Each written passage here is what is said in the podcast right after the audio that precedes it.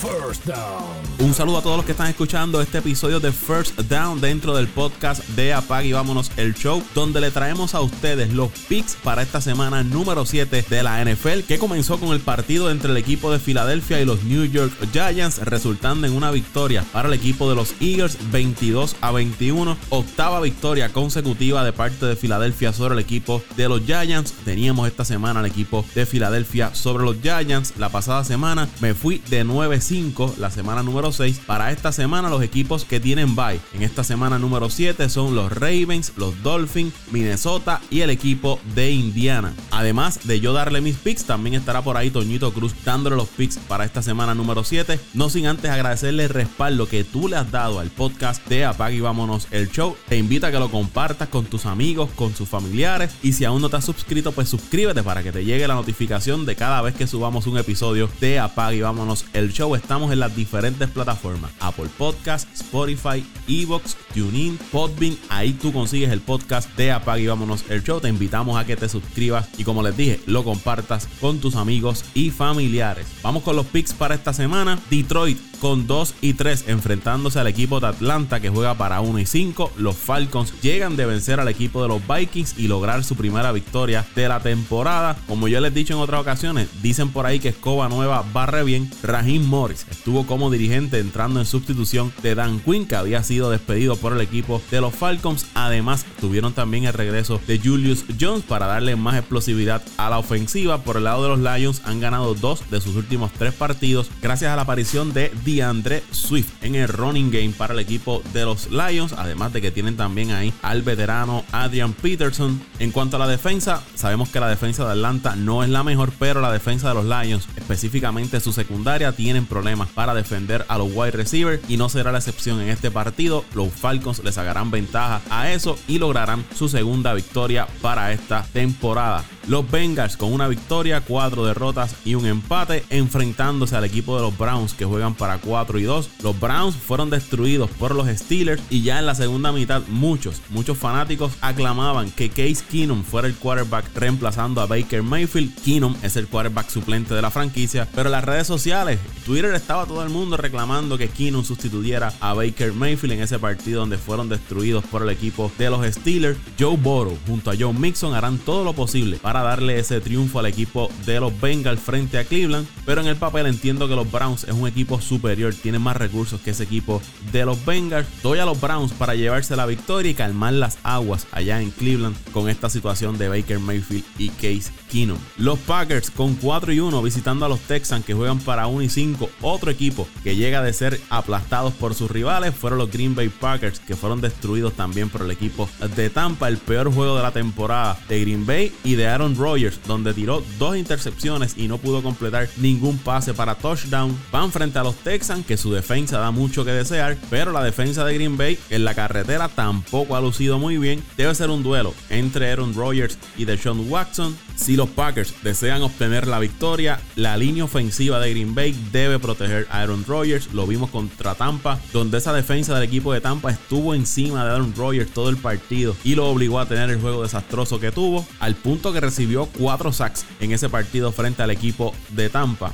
Me voy a ir con Green Bay para reponerse de la derrota ante Tampa y llevarse el triunfo frente al equipo de los Texans. Rivales de división, New Orleans con 3 y 2 enfrentándose al equipo de los Panthers que juegan para 3 y 3. Partido donde los Saints deben sacarle provecho al juego terrestre con Alvin Kamara ya que la defensa terrestre del equipo de los Panthers es una de las peores en la liga. Además van a jugar como equipo local aunque los Panthers han estado jugando muy bien a pesar de la baja de McCaffrey en el área ofensiva pero han diversificado su ofensiva. Aún así entiendo que los Saints se llevarán la victoria para este partido. Los Bills con 4 y 2 enfrentándose a los Jets que están invictos, pero al revés, 0 victorias, 6 derrotas. Los Bills vienen de caer frente al equipo de Kansas City. Para beneficio de ellos y de Josh Allen, van frente a un equipo de los Jets que para lo único que están compitiendo es para ver si logran llevarse el primer pick en el sorteo de novatos del próximo año. Me voy con los Bills para llevarse el triunfo. Washington con 1 y 5 recibiendo a los Cowboys que juegan para 2 y 4. Esta sin duda es la división más débil en toda la NFL, donde tienen equipos con dos victorias y cuatro derrotas, siendo líderes en la división. Este encuentro entre rivales de división, Washington y Dallas. Los Cowboys llegan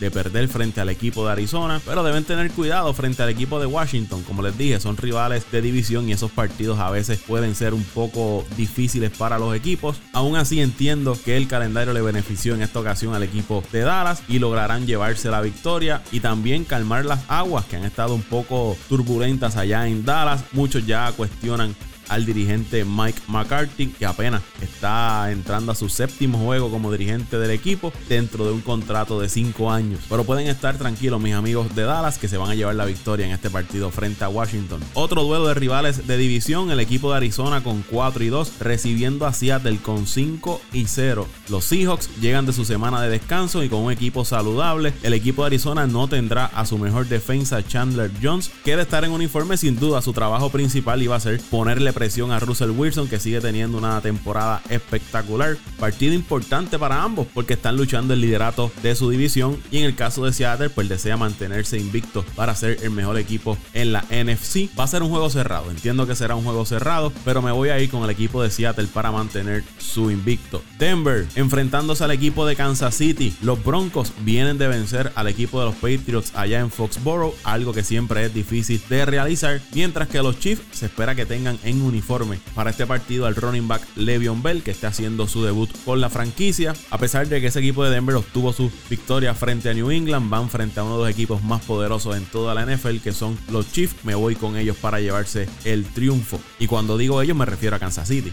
New England con 2 y 3 enfrentándose a San Francisco, que juega para 3 y 3. Los 49ers siguen mejorando mientras los jugadores que han estado lesionados se van recuperando. La ofensiva se ha beneficiado de esto y hasta cierto punto han estado creando jugadas muy creativas. La defensa de New England va a tener las manos llenas defendiendo esa ofensiva del equipo de San Francisco, mientras que la defensa de San Francisco tiene las herramientas necesarias para defender a Cam Newton y compañía. Clave para el equipo de los 49ers, la disponibilidad de Raheem Monster. Entiendo que será un partido cerrado, me voy con San Francisco para conseguir el triunfo. Los Buccaneers con 4 y 2 enfrentándose a los Riders que juegan para 3 y 2. Tampa llega de desmantelar al equipo de Green Bay en ambas facetas, tanto en ofensiva como en defensiva. Se vio un equipo muy sólido, como muchos habían estado esperando que luciera ese equipo de Tampa. La defensa logró presionar muy bien a Aaron Rodgers, lo obligó a cometer errores y Brady manejó la ofensiva del equipo de Tampa para llevarle esa victoria cómoda sobre el equipo de Green Bay. Este partido puede ser una trampa para Tampa. Cuidado con esos Raiders que llegan de su semana de descanso. Han estado jugando bastante bien durante esta temporada.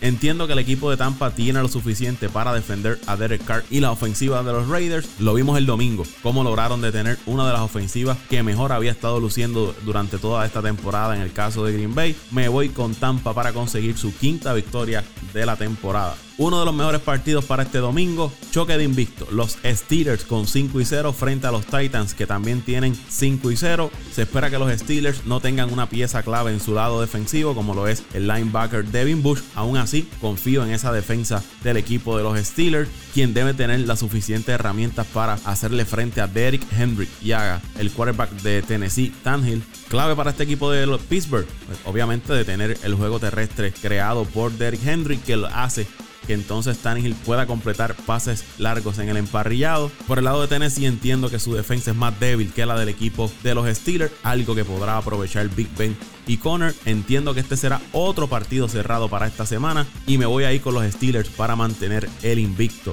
Los Chargers con 1 y 4 recibiendo a Jacksonville que juega para 1 y 5. Ambos equipos vienen a buscar su primera victoria desde la primera semana. Minchu tendrá las manos llenas frente a esa defensa del equipo de los Chargers, mientras que ese equipo de los Chargers tienen al novato Justin Herbert luciendo cada vez mejor y demostrando que es capaz de ser un quarterback estable y posiblemente una superestrella en los próximos años en la NFL. Los Ángeles llegan de su semana de descanso y tienen este partido para conseguir una buena racha de victorias. Me voy con los Chargers. Los Ángeles Rams con 4 y 2 enfrentándose a los Bears de Chicago que tienen 5 y 1. Los Bears siguen sumando victorias en su récord, que es lo importante, no importa cuál sea el rival, no importa cómo lo hagan, lo importante es usted seguir sumando victorias en su récord y más en una división como es la NFC North, donde tienen un equipo de Green Bay pisando los talones, van a Los Ángeles donde tendrán una fuerte prueba frente a la defensa de los Rams que es liderada por Aaron Donald. Y ahí entiendo yo que será la clave de este partido porque aunque Chicago tiene